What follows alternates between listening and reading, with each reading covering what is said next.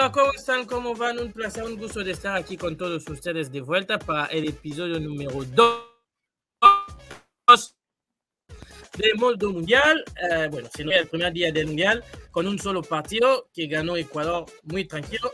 Eh, pero bueno, como pueden ver en pantalla, hoy me acompañan Manu y Emi. ¿Cómo están? Saludos, Eli. Saludos, Manu. Muy bien. Por acá ya, bueno, contagiados con toda esta vibra del Mundial. Veremos cómo se desarrollan los demás partidos, pero bueno, ya hoy tuvimos una abrebusca de lo que, de lo que será. ¿Qué tal, Eli, amigos? ¿Cómo están? Un placer saludarlos. Pues sí, de una inauguración que, por momentos me gustó, me gustó cuando salieron todas las mascotas de, de los mundiales, las, canciones que representaban a las justas mundialistas anteriores, después se me hizo muy aburrida, después cuando llevan a salir los equipos a la cancha infantino se le ocurrió sacar un discurso de, no sé dónde y bueno, lo hizo muy aburrido y medio curioso, pero pero bien, bien, me gustó Ecuador, me gustó mucho Ecuador, aunque sí me, me, dejó decepcionado el nivel de, de, Qatar, que ya lo comentaba en el space de Twitter, en el proceso mundialista que llevan con, con el técnico Félix Sánchez, que es bastante largo, llevan más de cinco años trabajando juntos. Se habían visto bien, se habían visto bien en, en la Copa Asiática, donde fueron campeones. Lleva 16 años ahí. Félix Sánchez lleva 16 años ahí. Sí, pero, como técnico de la mayor, digamos, lleva como cinco o seis años. Pero sí, en, digamos que en la estructura de, selecciones nacionales de Qatar, efectivamente lleva, lleva más de, de 16 años. Eh, y, en ese proceso que eh, de Copa Asiática, cuando fueron invitados a la Copa América de 2019, a la Copa Oro de 2021, lo vi como un mejor equipo, lo vi con más soltura, incluso con, Totalmente. Incluso con, mucha cuestión de juego. Me imaginaba otra cosa de Qatar. Para mí que los abrumó el escenario, se los comió la, presión de, ser locales, de ser los anfitriones. Y Ecuador en lo suyo, ¿eh? la verdad es que el planteamiento de Alfaro me, me sorprendió mucho porque Alfaro siempre ha sido un técnico que se arma de atrás para adelante, digamos. Primero mantiene el cero, y luego lo que salga es bueno, y lo demostró con Arsenal, lo demostró con Boca Juniors, incluso con, con, eh, con la misma selección de Ecuador en las, en las eliminatorias de Sudamérica, pero se ve que estudió bien al rival y salió a comérselo vivo desde el minuto uno. Y creo que Ecuador, salvo su mejor opinión, bajó un poco el, acelerador. Si Ecuador ha metido el, el, pie a fondo, por lo menos en el primer tiempo hubiera hecho un par de goles más. ¿eh? Totalmente, sí. Justamente eso hablábamos nosotros en el partido. Eh, que en el segundo tiempo, pues Ecuador ya como que se relajó más, se sacó la presión de, los primeros minutos de cambio y bueno, aprovechó también esa, esa buena puntería que tuvo Ener Valencia hoy de los tres goles, porque digamos que Eh, sacando el primero que se comió el bar, bueno, los tres goles que tuvo chance, tuvo la oportunidad. El primero tenía la rodilla adelantada y por eso ya, es una jalada el bar, pero bueno.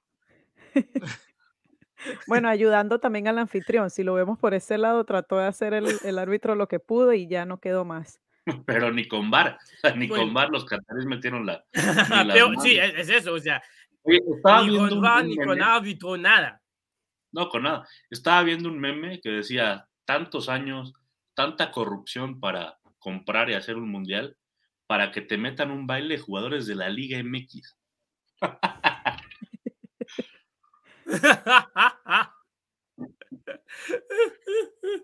Una práctica era eso, no parecía un partido de mundial. No, no. Por lo menos o sea, una práctica, ah, Sí, sí, o sea, yo, yo coincido con Manu, uh, creo que en segundo tiempo, si no se había jugado nadie, nadie reclamaba, porque claramente Ecuador levantó la, uh, levantó la velocidad, no quiso uh, tener problema. el punto era cuidar y salir vivo del estadio y eso, o sea. Ahora, yo, yo sí creo que, que Qatar es más de lo que vimos hoy. No sé si mucho más, pero sí sí tiene un nivel más elevado. No sé si ya con, digo, ya con, con todo el vino regado. Bueno, peor que hoy no, van a poder, peor que hoy no van a poder hacer. Exactamente, ya, ya con el segundo partido, ya con los nervios medio sacudidos, quizás se presentan mejor para el segundo partido. Quizá, tampoco puedo asegurar nada, ¿no?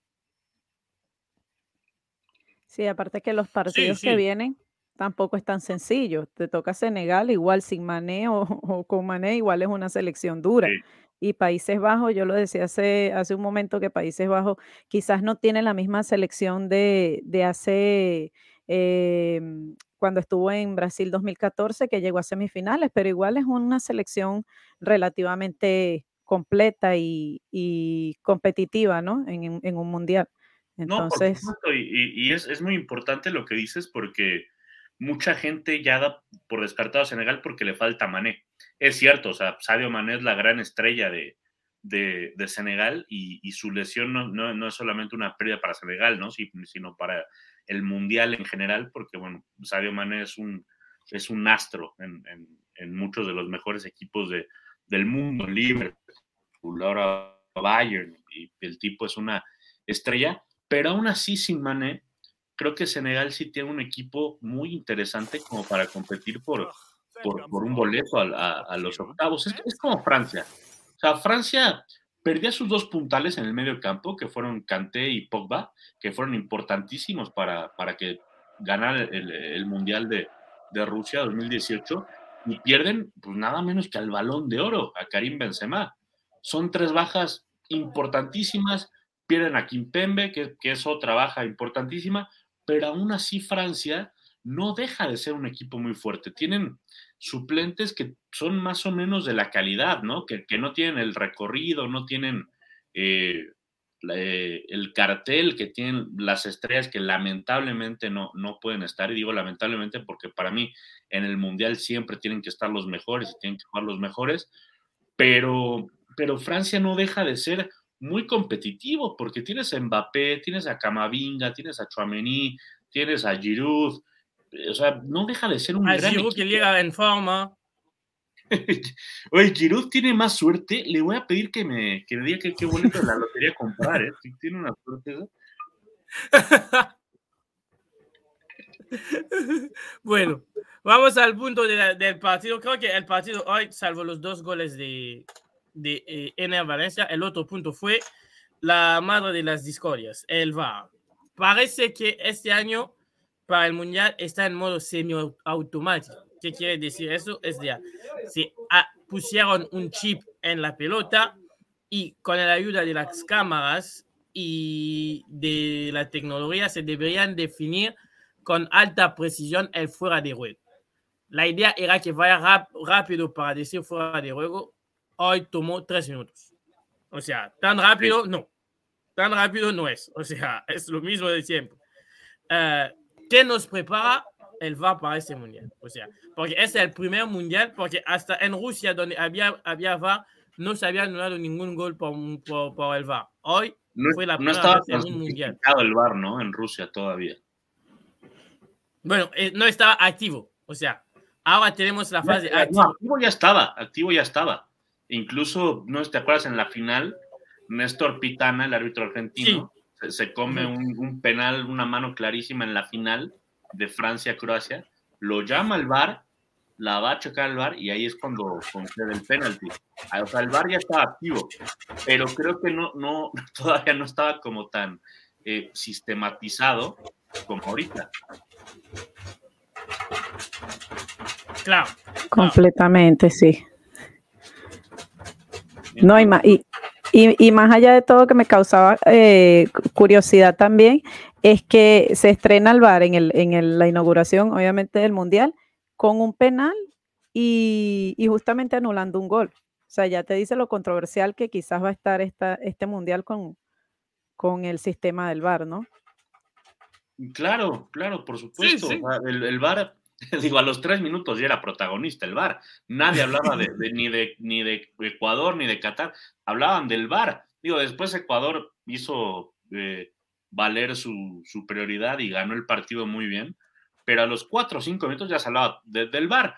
que yo al principio no entendía nada, o sea, yo no entendí por qué eh, le, anulan el gol a Valencia y ya después sacan la jugada que efectivamente Valencia tenía un pie ahí medio adelantado y de ahí se deriva toda la jugada y, por cierto, el, arquero de Qatar estaba en un, estaba en un cumpleaños, su mejor amigo de, los defensores. Pero... Eh, o sea, termina el partido por, por milagro el arquero. Sí, sí, la verdad es que el arquero se come el, gol anulado, lo salva el VAR, pero, o sea, entiendo la regla, entiendo que bajo esa regla está bien anulado el gol, pero para mí el fuera de juego es sacar ventaja de la posición. Y creo que en este caso Valencia no saca ventaja de, de la posición. Y eso, ah, de 2014 para atrás, hablando de los mundiales, pero nunca se hubieran anulado ese gol, nunca. No. No, claro, claro. Era un gol de calle. sin el VAR no se anula. Sin el VAR no se anula. Esta es, es, es, una invención del VAR, es una intervención del VAR. Eh, yo no sé si va a seguir siendo así de siempre, pero eh, porque esto es una jugada donde hay, hay pie o no pie, pero si llegamos a necesitar el VAR para todo, cuando van a ser jugadas para decidir de un penalti, por ejemplo, ahí sí que va a ser otra cosa, porque uh, la idea del VAR es que el juego sea más fluido, sin tantos cortes, pero si a cada corte, como hoy eh, en el gol son tres minutos, los partidos ya se juegan 100, minutos, es, es, una locura, pero además si el VAR tarda así, vamos a llevar dos, partidos, dos, dos horas en el mismo partido. Sí, totalmente. Se van a ver muy manchados por, por las decisiones y, ese corte de tiempo del, del VAR, ¿no? No, y, como sea, hoy era el primer partido, digo, sea como sea el resultado, e, es reversible en este caso para Qatar, que tiene dos partidos más como para, para intentar hacer algo en su Copa del Mundo. Pero, ¿qué va a pasar, por ejemplo, cuando el VAR tenga una decisión así en una semifinal o en unos cuartos? O sea, ya cuando sea partido decisivo, ¿qué va a pasar cuando el VAR tenga una decisión de ese tamaño? Eso sí que me gustaría ver. Pero bueno, vamos a, a velar por el intent, eh, los buenos las buenas intenciones y esperar que menos eh, el VAR no sea tan protagonista ese año. Bueno, vamos al próximo sujeto para los que no están atentos, mañana arranca los que siempre cantan que en la Copa viene a casa. Dicho, dicho esto, los ingleses. Y arrancan con, arrancan con Irán. Y no, no va a jugar Sadar Asmum, que es el capitán de Irán, por pero va, va a estar Taremi y hay un buen equipo. Uh, Irán, uh, todo el mundo aquí vio lo de la lista, o sea, se atrasó la lista, hasta casi se cancela. Eh, hay un montón de problemas políticos en el país. ¿Cómo puede afectar eso a una selección que va al mundial? O sea, eh, sé que nosotros, o sea, Emi y yo no vivimos nuestras selecciones así en los mundiales, pero hasta Manu que vio a México en los mundiales, creo que nunca lo viste con, un, con, con, con esta incertidumbre que tiene Irán, ¿no? No, jamás, jamás. Digo, México es un país que está en crisis política permanentemente, pero no nunca de este tipo, aunque sea por lo menos México siempre ha mantenido la paz, por lo menos de, de 200 años para acá, siempre ha sido un país que, que afortunadamente siempre ha estado en paz, aunque digo, no deja de haber crisis económica, alguna revelación social y, cosas que son normales en cualquier país de, de América Latina, lamentablemente, pero bueno, nunca he tenido un, problema de estos. Eh, yo no sé si, si le coma la cabeza al cuadro eh, iraní, que tiene un partido importantísimo, ¿no? Ante una potencia del fútbol europeo. Pero bueno, eh, creo que es muy difícil, ¿no? Aislarse de, este tipo de problemas cuando estás en, cuando suceden en, tu país. Lo mismo pasa con Polonia, por ejemplo, que es rival de, de Argentina y de México.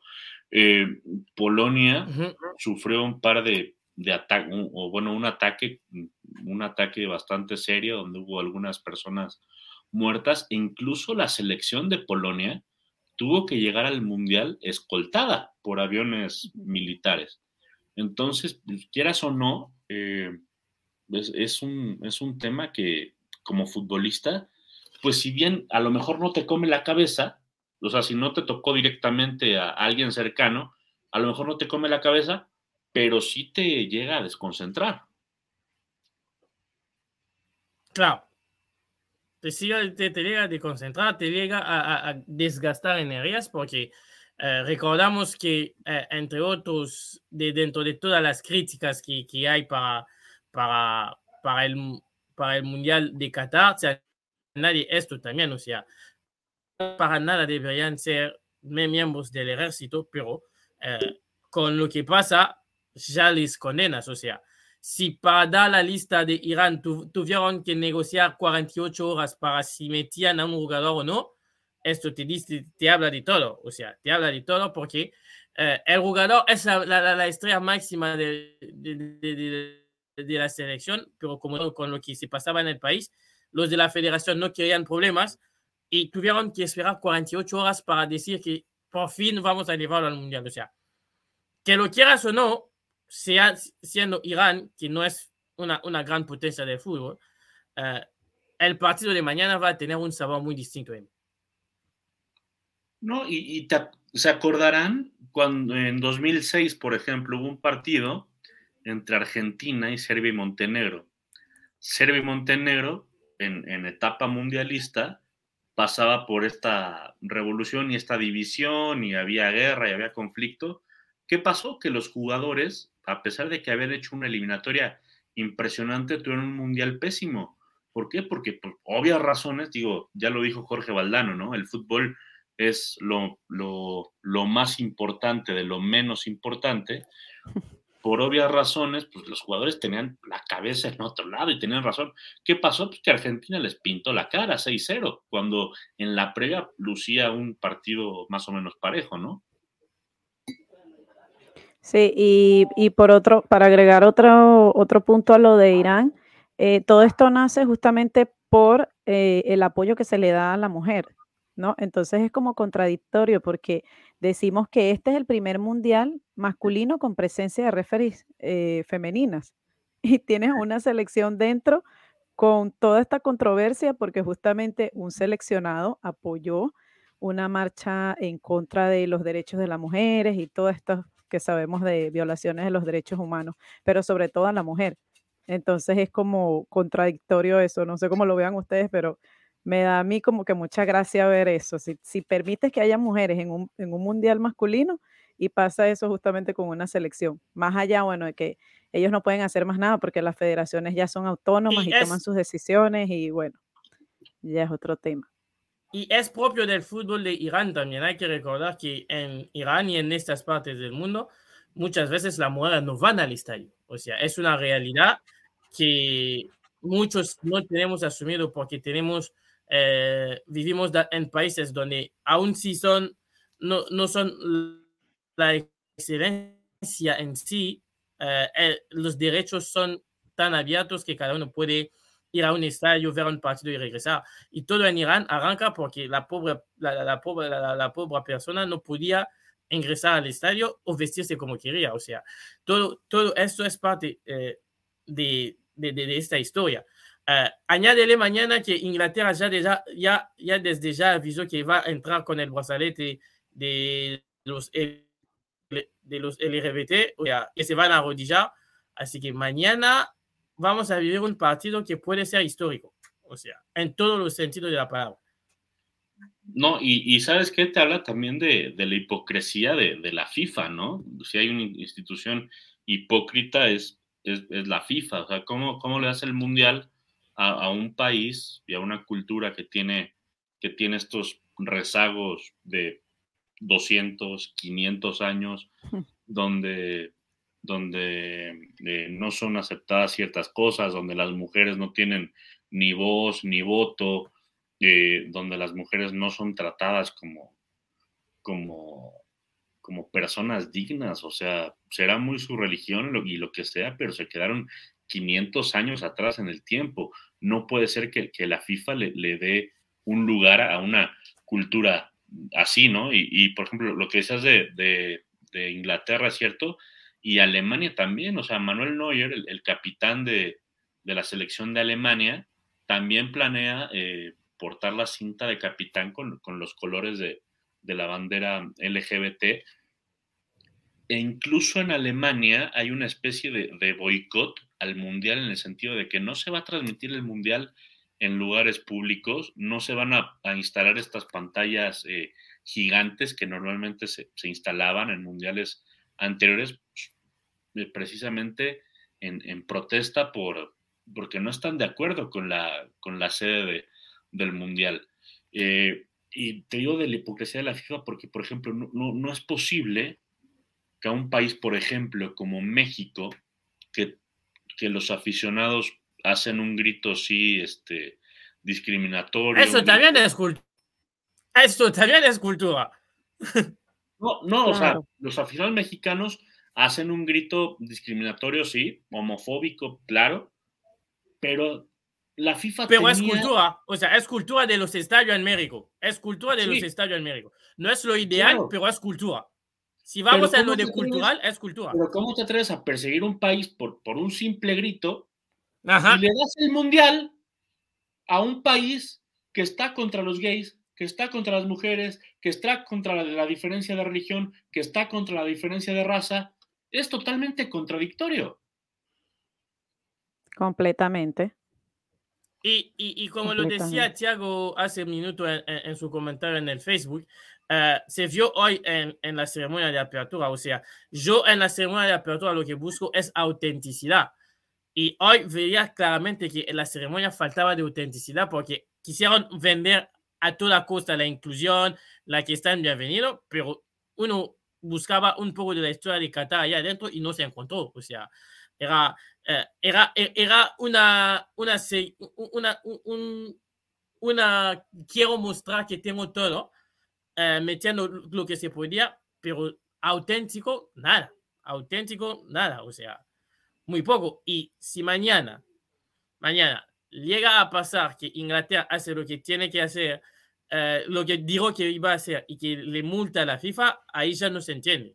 O sea, la FIFA, la FIFA dice que no hay que meterse en políticas, pero quiere multar a Inglaterra porque estamos mostrando algo en el cual está defendiendo. O sea, es, es todo lo contrario. O sea, en unas cosas sí, en otras no.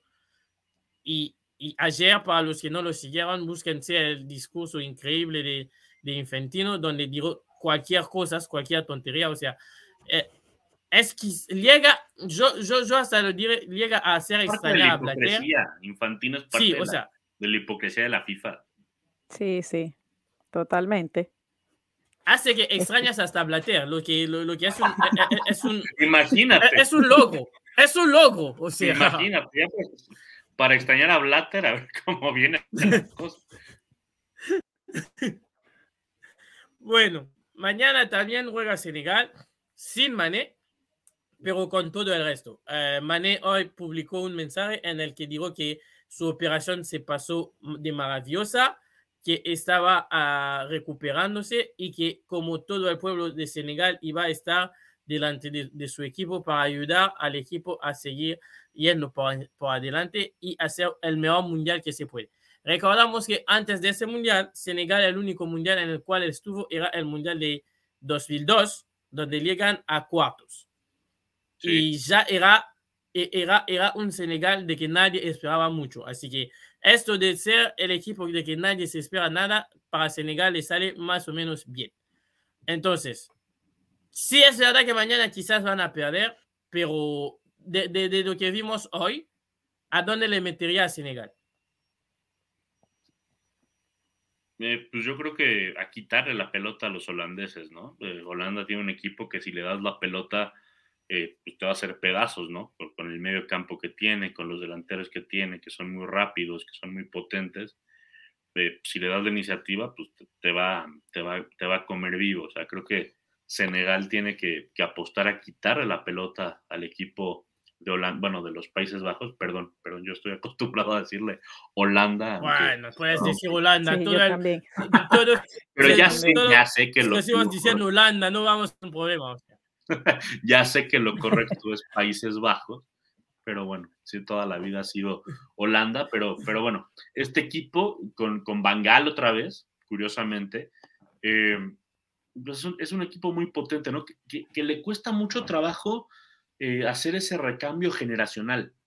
Se tarda mucho y por ahí se pierde un mundial y por ahí le va mal, pero cuando... Va a una Eurocopa y, no, y no puede.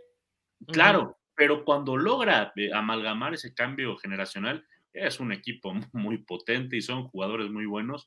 Y creo que eh, Holanda está en ese proceso y, lo está logrando con, con Bangal. Yo sí veo a, los Países Bajos como primer lugar de grupo. Lo veo como un equipo muy competitivo y que le puede sacar un susto al que sea. Sí, sí, también. Me, me apego a, a Manu lo que dice con Holanda y con Senegal, bueno, yo lo mencionaba al inicio, eh, yo pienso que igual es un equipo competitivo y, también tiene mucha velocidad, así que hay que esperar que pase en el terreno, pero eh, con manejo o sin manejo, igual van a tratar de hacer eh, las cosas o buscar en el terreno, quitar la pelota y molestar a, las próximas selecciones con las que le toque competir. Por eso decía que era importante hoy Ecuador sumar ¿no? los goles de diferencia, porque más adelante te pasan factura esas fallas. Y como yo lo dije en la retransmisión que hicimos del partido de apertura, Senegal es un equipo que sabe vivir desde sufrimiento y de paciencia. O sea, si pueden, yo los, yo los recomiendo a, volver a mirar la final de la Copa de África. Eh, jugaron 120 minutos más los penales, donde Egipto arrancó cansado, tuvo la pelota, no pudo hacer nada y Senegal se lo llevó hasta donde quería. Eh, Senegal además tiene al arquero del año pasado, según la FIFA, que es eh, el arquero del, eh, que es el señor Mendy, y añádele que tiene una defensa sólida que para meter goles es muy complicado. En la Copa de África, que se jugó más temprano este año, en enero, Senegal solo se llevó dos goles en contra.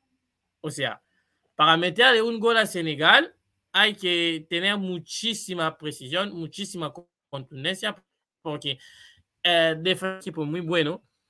Es verdad que Sadio Mané que hace eh, la, la marca arriba no va a estar, pero sigue siendo un colectivo muy, muy importante, muy unido, que habrá que, habrá, que, buscar, habrá que buscárselos. Eh, yo creo que para Senegal el aliado es el calendario o sea, arrancas con el más duro, sigues con el más flojo, todo va bien, vas a llegar en el último partido contra el rival directo. O sea, puedes aceptar que mañana pierdes 1-0, 2-1. Contra Qatar, si la vida y el fútbol se respectan, vas, vas a ganar. O sea, y te lo vas a jugar todo contra Ecuador. Y si Qatar se despierta, quién sabe. bueno, tendrán que, que, que, que, por lo menos pasar, pasar del arco y hacer mejor que hoy. O sea, eh, hay una estadística que es tremenda. No, no remataron al arco. O sea, Qatar hoy no remató al arco. O sea, el arquero Galíndez podía salir y ir a, a, a, comprar champiñones que hubiera sido lo mismo. La única que recuerdo fue, fue un cabezazo que sale un ladito, a un lado, y y otra al final del primer tiempo que le mandan el centro y, el delantero no alcanza a, rematar y, sí, y ya, no hubo mucho más. Acá Tiago dice, la victoria de Ecuador fue muy buena por el mensaje que, tener mucho dinero no, le asegura la victoria a Qatar, de acuerdo. Y luego dice, si miras a la selección de Holanda en la, en la Nations League, tuvo momentos de quiebre. Las selecciones africanas siempre son complicadas por su capacidad física y tienen buen juego de conjunto. Sí, sí, sí. Totalmente. Las, selecciones, sí, eh, las selecciones africanas tienden a llevarse los partidos a lo físico también. Es una también de sus puntos esto se dice selección africana porque Senegal está en África. Senegal tiene 14 jugadores que nacieron en Francia. O sea, africano, africano no son. O sea, claro, o sea, eh, son africanos porque Senegal está en, en África, pues los jugadores son, de ascendencia africana, pero vamos, la escuela futbolística es europea, ¿no? Claro, es como Francia. Tú ves a Francia y fácil puedes pensar que si no tiene la camiseta francesa, es una selección eh, ah. que viene de África, sí. O sea, que Lloris te escucha. que Lloris te escucha. Los apellidos y todo lo demás. si te pones a ver, son contados tres o cuatro los que, los que pueden parecer su perfil más francés que, que otra cosa. Sí, sí, y es parte de, la globalización, ¿no? Incluso hubo una lista, ¿no? Que compartías ahí, Eli. Y hablando de... Ah, sí, hablando de, globalización, mañana también arranca Estados Unidos, que tiene a un jugador nacido en Colombia, a cuatro que nacieron eh, fuera de Estados Unidos y a uno que el papá es presidente de Liberia, pero que el jugador juega en, en el Lille de Francia. Ah, se habla de Huella. Los que no saben, el papá de Huella es George Huella, que fue el único balón de oro africano. Así que eh, este también habla de la globalización y del cambio. La estadística en esto de la globalización es que nunca una selección ganó un mundial sin un DT que es local. Y bueno, Senegal este año el DT es senegalés, así que de eso se sabe. No, pues Senegal no va a ganar el mundial. ¿Quién sabe? ¿No viste lo de esto? ¿No viste? ¿Quién sabe? Es fútbol, eso puede pasar, pero se me antoja difícil. Se me antoja difícil que, lo gane Senegal. Por ahí me callan la boca. no, no, no, puedo asegurar nada. Pero volviendo al tema de Estados Unidos, pues es la gran expectativa, ¿no? De, de ver al campeón de la CONCACAF que vuelve a, al Mundial después de ocho años, porque se pierde el Mundial de, Rusia, que, no califica en un hexagonal, que calificaban cuatro de seis y Estados Unidos. La selección más joven del torneo. Sí, y es la más joven porque justamente este Mundial, digo, obvio que quieren ganar, pero lo están tomando como un fogueo para lo que va a ser su Mundial dentro de tres años y medio. Sí, hicieron todo el contrario de la política del Tata. O sea, el Tata lleva a los experimentados por última vez. De ese hombre no me hable. De ese hombre no, no, no, me hable.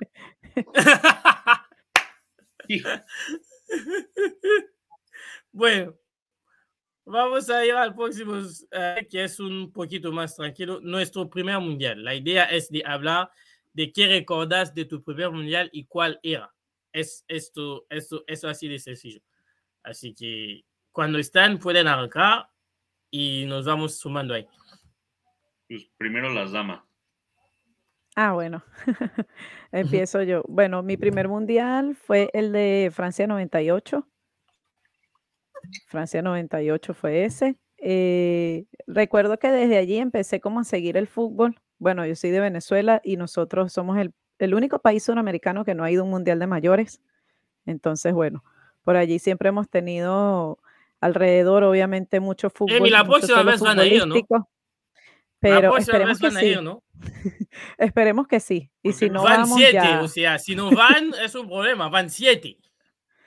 Tenemos fe en que el profe Peckerman, bueno, haga un buen trabajo con este grupo de muchachos también en procesos, porque hay chicos nuevos. Eh, y bueno, sí se tiene la fe de que lleguemos a, a Estados Unidos 2026 como sea, pero tenemos que llegar. Y bueno, mi primer mundial fue ese, el de Francia, el de Francia 98. De ahí allí, bueno, siguió el, el, impulso de seguir viendo fútbol, fútbol local sobre todo. Y bueno, ya después, eh, obviamente, con tantos países de, de, fútbol, con tanta pasión por el fútbol, pues tú también, ¿no? Te contagias. Aunque bueno, en Venezuela, les repito, no es, no es nuestro deporte favorito, pero sí, ahorita ha tomado muchísima eh, parte del fútbol, muchísimo. Sobre todo desde el 2011 y las eliminatorias previas al 2011 con el profe Richard Páez, que también hizo un trabajo maravilloso con la selección. Lo termina también eh, complementando César Farías. Y bueno, y en la Copa América de Argentina 2011, Venezuela alcanza el cuarto lugar. Y bueno, eso fue como un boom para nosotros. Y las femeninas también están bien en Venezuela. En Venezuela. Y las selecciones femeninas, sí. Te decía que en la, en la mayor de masculino, pero en la femenina sí. De hecho, tenemos muy buenas jugadoras también en el exterior.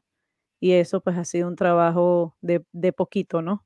De poquito, pero ahí lo vamos logrando.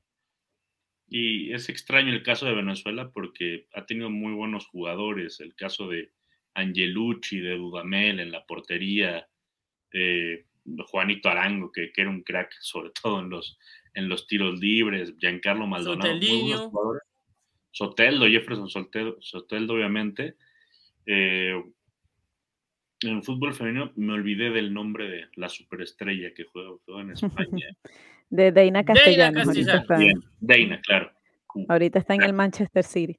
Crack absoluta, Deina. Sí, me acuerdo haberla visto en los mundiales. Y creo que Venezuela es un equipo que, que arrancó tarde en el fútbol y por eso le ha costado un poco eh, como ponerse a la par de, las potencias de, de Sudamérica. Mm, no tengo duda que si Venezuela compitiera en la CONCACAF ya hubiera llegado a un par de mundiales, por lo menos.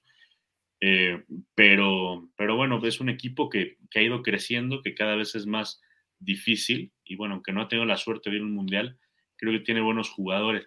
Mi primer mundial, a ver, en el 90 era un bebé, era un bebé de pecho, no, tengo ni idea.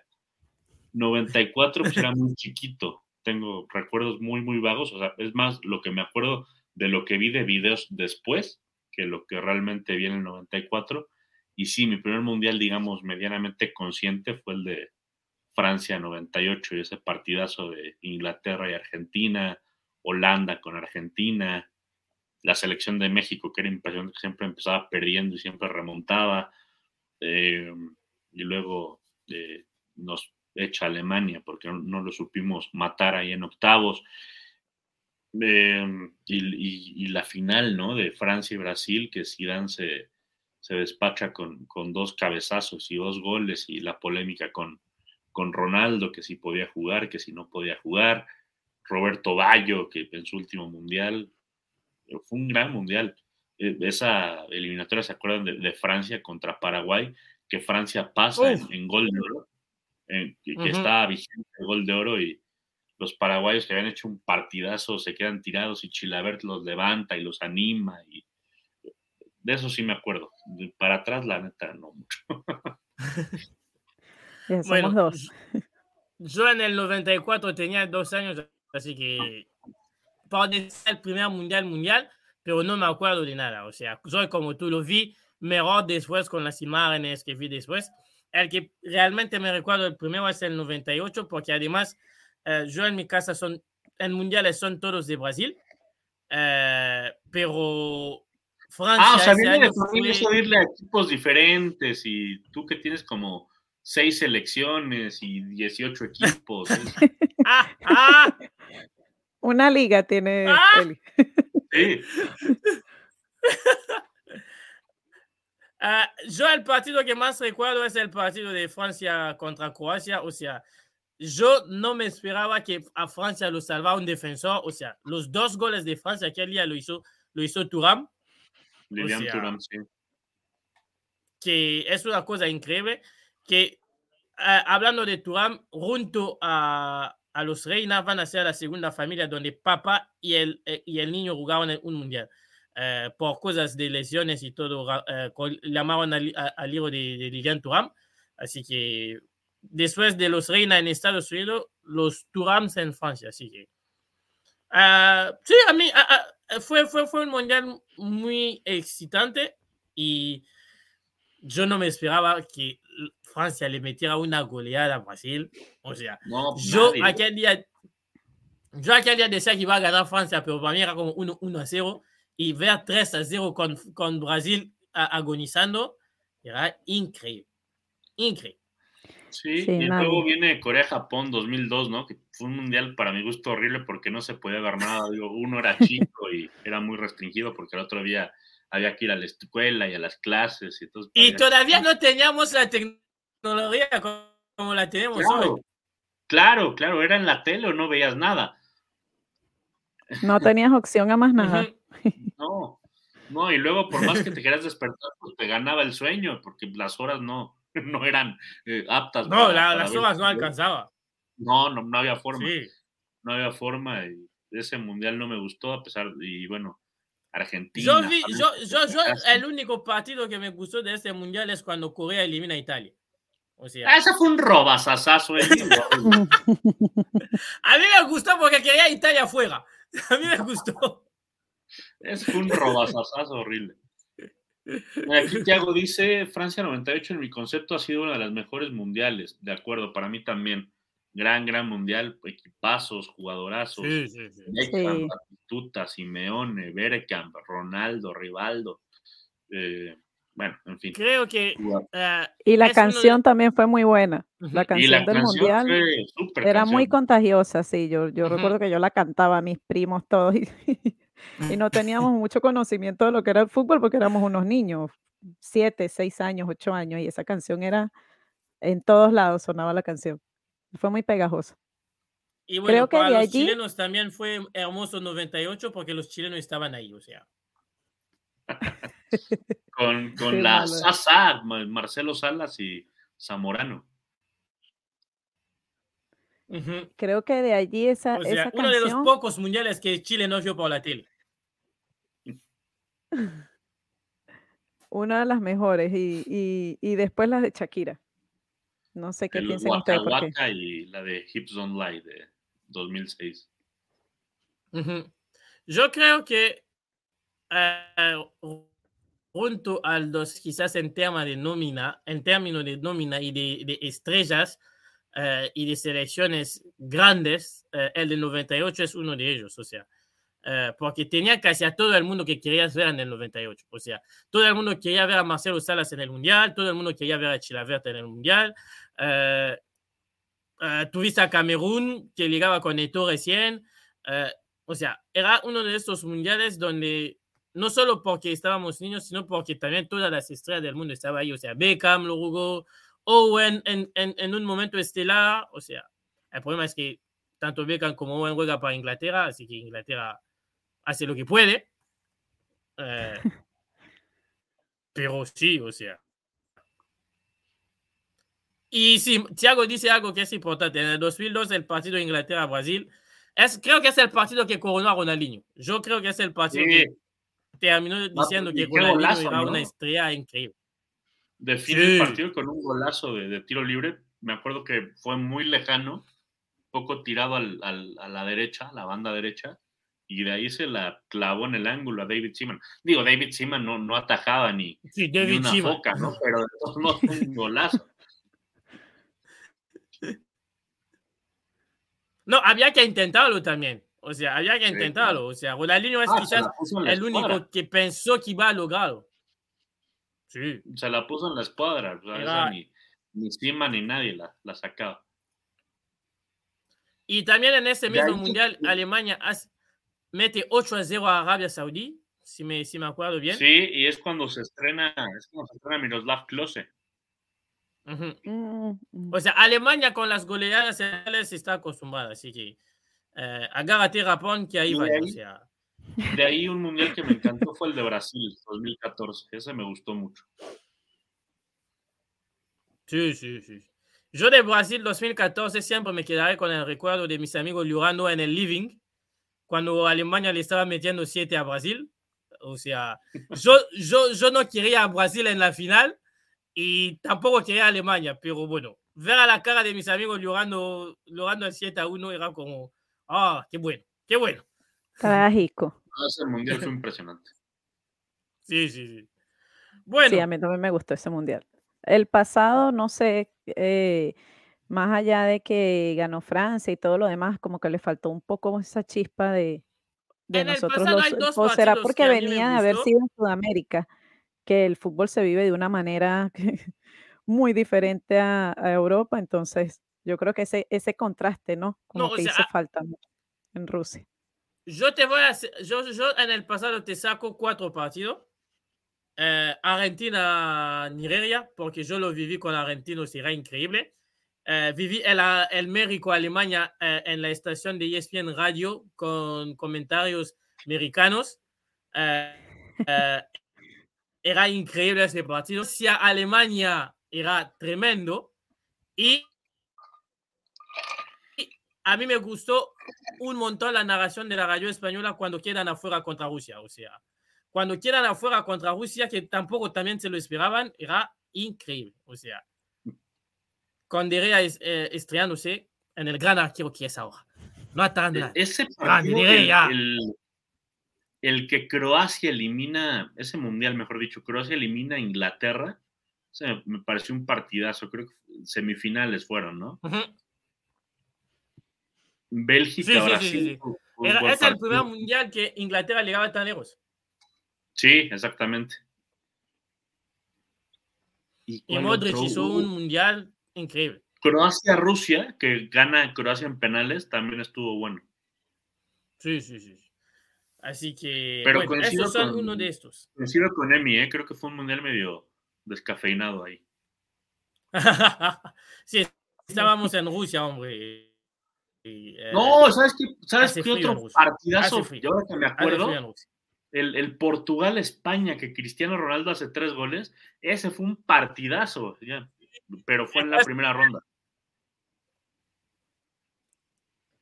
Sí, sí, el 3 a 3 fue, fue, fue tremendo, fue, fue tremendo, o sea.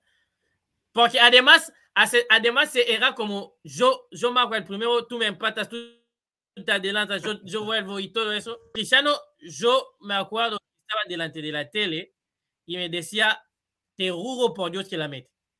Te juro por Dios que la mete. Se o sea, no sé por qué, porque... Se le veía el ritmo, se le veía en la cara, sí. O sea, tampoco es que sea su ejercicio favorito. O sea, los, los tiros son más el ejercicio favorito de Messi que de él. Pero en ese yo, yo, yo, yo, yo me decía, te juro que él lo va a meter. Y lo logra meter de una manera increíble, o sea. Sí. No, no, no. Sí, a mí me dio la misma sensación. Cuando le vi el ritmo, la cara, este, la mirada, dije, este, este la mete y, y la clavó al ángulo. Sí, sí, sí. Bueno, datos del Mundial. Así vamos a ir despidiéndonos. Eh, por si no se dieron cuenta, eh, la selección de Bélgica comunicó que Lukaku estaba afuera por los dos primeros partidos. Eh, se resintió de mm. una molestia. Así que cuidado ahí porque mañana le van a... Perdón, ya sé, pero sí me hace enojar. Me hace enojar que las ligas, por este pleito con, con la FIFA, no le dan descanso a los jugadores, llegan todos lesionados no juega Lo no juega Benzema, no juega Kanté, no juega Pogba, ahora eh, no juega Sané, perdón, Mané, eh, Sadio Mané no juega, eh, no juega ahora Lukaku que acabas de, mencionar.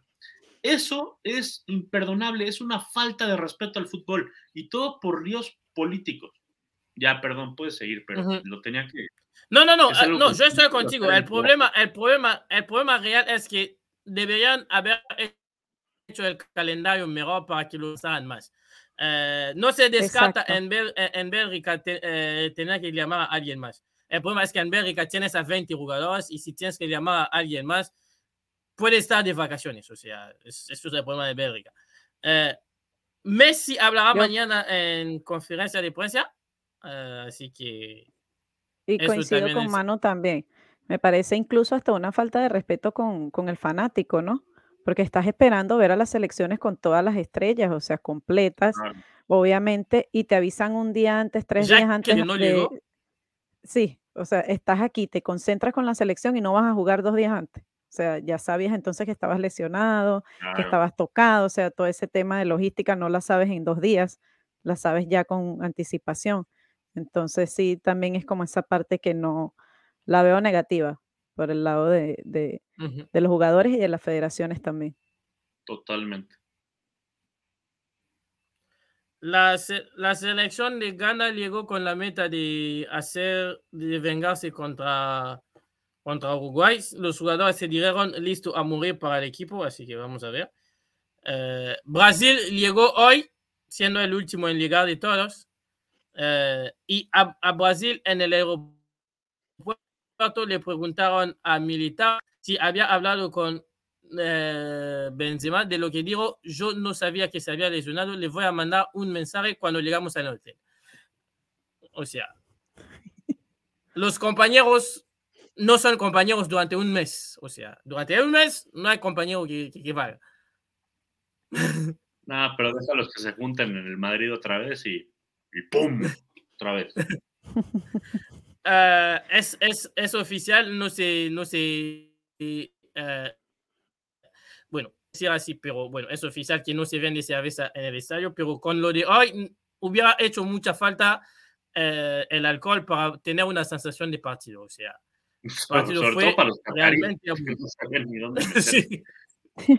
Hablando de los catarí, muchos se fueron a la pausa. O sea, no entendieron que el partido era 90 minutos y en la pausa, porque ya, veía, ya veían venir que no iban a ganar.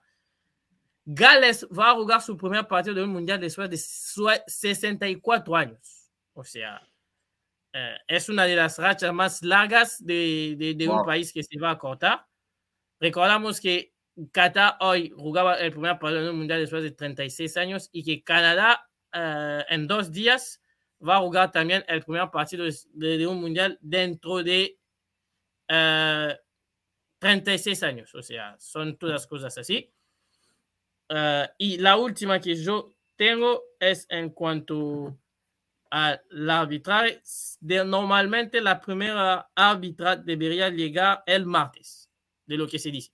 Así que vamos a ver si se respeta. Muy bien. Sí, supuestamente son seis las que van a participar en este mundial. Sí, tres oficiales y tres demás son o de línea o del VAR, así que. Ahora veremos si, se cumple. ¿No? Porque con todas estas modificaciones que, que han, han, habido en Qatar, de repente lo, lo, lo, dijeron así, ¿no? Si vamos a tener presencia femenina y, y quizás no las ponen a, a hacer referencia. ¿no? lo que van a intentar, yo creo, es no volver a tener la imagen que, que, que tuvieron para el, el, Mundial de Clubes. Manu, no sé si te acuerdas de, de la final entre Tigre y, y el Bayern, donde cuando daban las medallas, le daban a una, una árbitra y nadie la hacía, salvo Infantino, nadie más de, de, los que estaban la saludó, o sea. Sí, sí me acuerdo, sí me acuerdo y me acuerdo muy bien porque fue el primer partido que me tocó transmitir para, para la Academy, esa final entre Bayern Múnich y, y Tigres, y sí me acuerdo de ese detalle, que los árabes se hacían ahí los, y bueno, se, se dice que normalmente Francia va a llamar o a Ben o a Martín Terrier. O sea, para los aficionados de Tigres, quédense tranquilos que Gignac no sale de. Así que.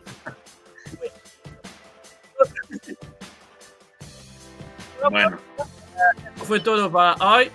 Eh, esto se llama Mundo Mundial. Eh, durante un mes nos van a tener aquí a la misma hora, al mismo lugar de siempre. Antes tendremos un space en nuestras redes sociales que están ahí por abajo. Y bueno, con la fiesta. Mañana van a tener tres para a disfrutar y a compartir con todos. Gracias Manu, gracias Emi. Yo me llamo Eli y esto fue Modo Mundial. Nos vemos. Chao.